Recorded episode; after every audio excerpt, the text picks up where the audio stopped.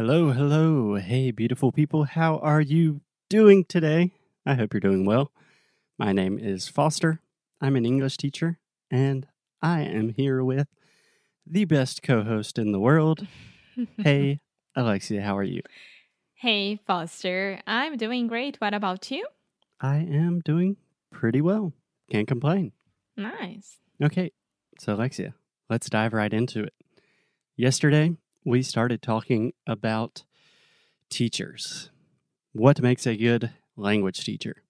And you specifically talked about a teacher needs to really be able to maintain a conversation. They are good dynamically speaking, and someone that has shared interest with you and they connect with you, right? Yes. Okay, so today I want to address another aspect of English classes, of all language classes.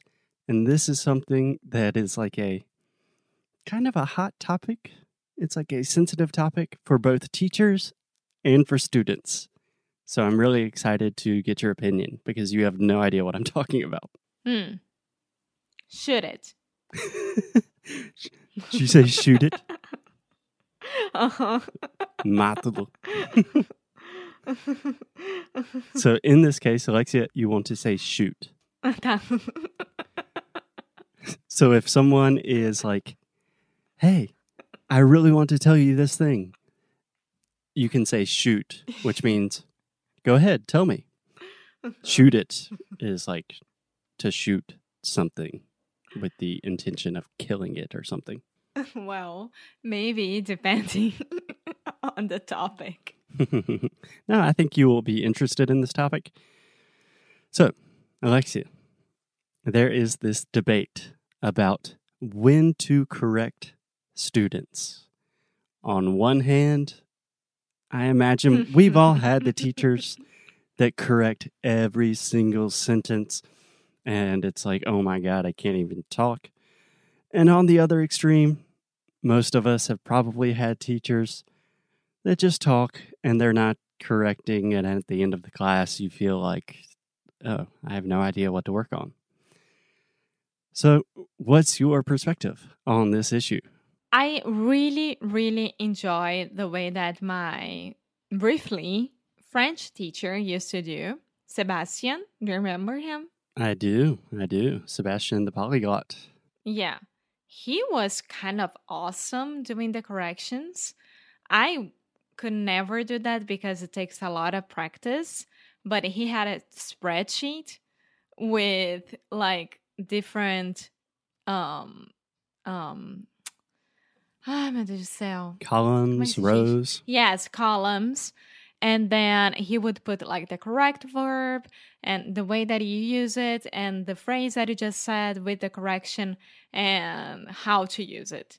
It was, a- I mean, it was amazing. And he would do it like at the same time that you were speaking. So we would talk. He wouldn't correct me at the time, like, hey, Alexa, stop. This is the way that you say it. You know, he would wait for me to finish that topic or the phrase, the thing, and then he would say, okay, let's take a step back and look at what just happened here. And then he would explain to me. So, this is a way that I really enjoy that teachers do to me. What I do with my students. Can I stop that, you real quick before? Oh, meu Deus do céu. No, just to focus on your experience as a student and then as a teacher. Okay. Uh huh. Okay. So I also took, I believe, two French classes with Sebastian. That's a long story, but he was a fantastic teacher and he was taking real time notes in a Google spreadsheet. It was very impressive. And that is something that I've incorporated into my own classes. I just use a Google document, but I am taking notes the entire time. And I really do like the approach, depending on the student, but most of the time, let the student talk, take as many notes as you can, and towards the end of the class, explain the important points. Is that more or less your experience? Yeah. Awesome. Okay, that is one way to do it. That is an approach I definitely approve of. Tell me about your experience as a teacher. So, my students, they are all advanced students, almost fluent students. So I don't need to stop every single time and explain to them why it's like this and not like that. Um, I mean, they get already when I correct them. And what I do is that I have the Zoom chat, right? And then I write there while they are talking, like, okay, you said this thing wrong, and then should be this, or this is the meaning of this um, word in English. And then at the end of the, the, the class, I copy and I send to them by email. But when they are talking to me, they see me writing.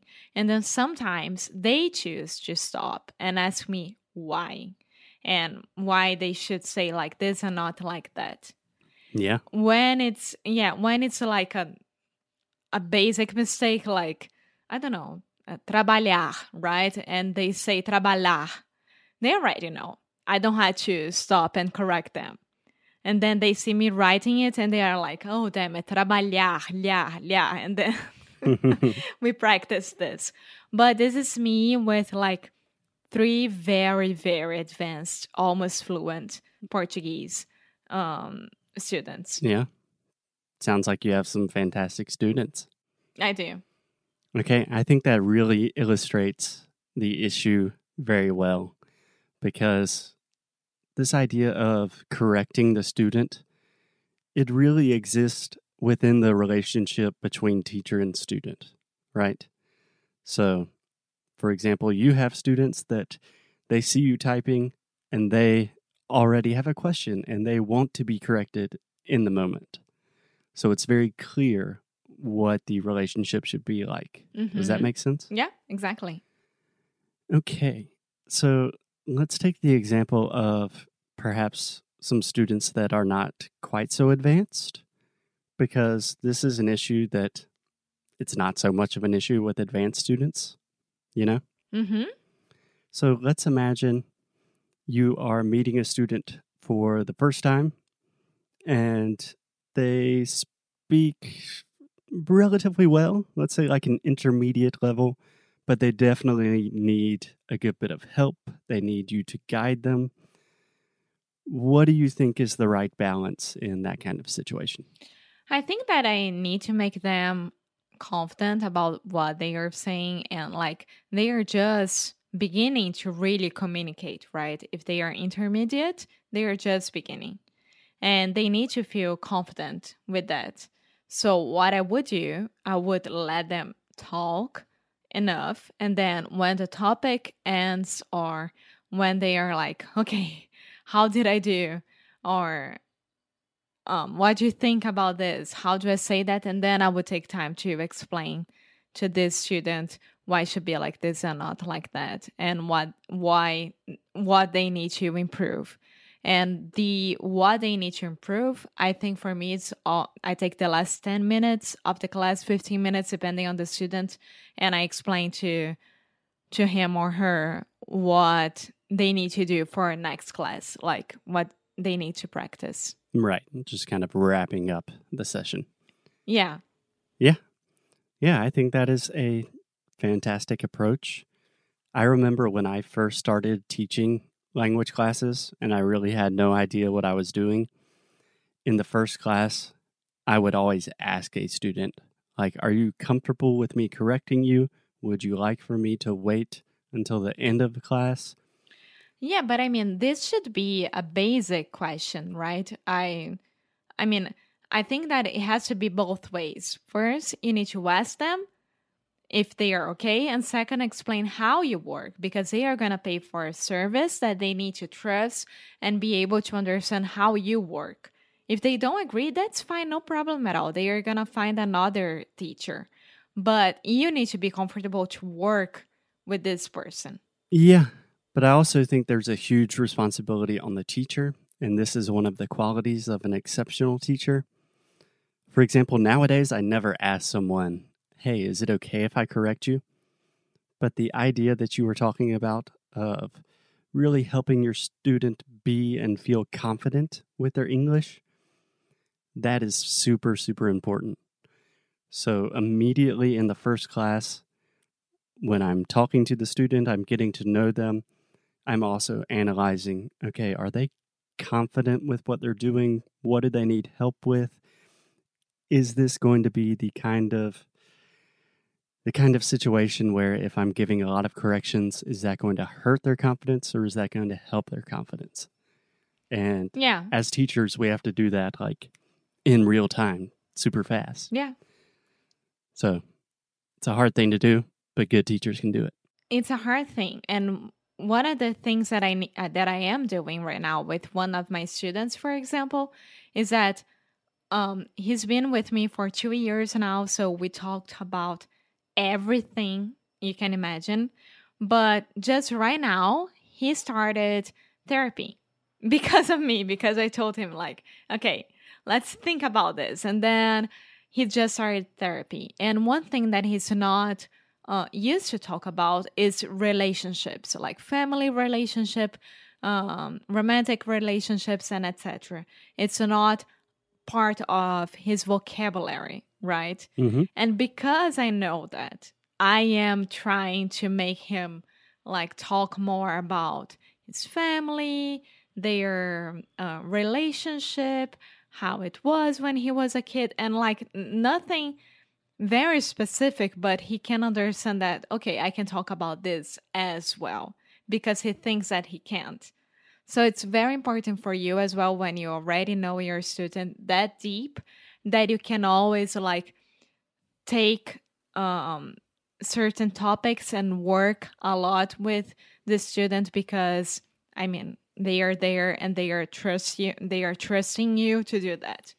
Alexia, you have given me so many good ideas.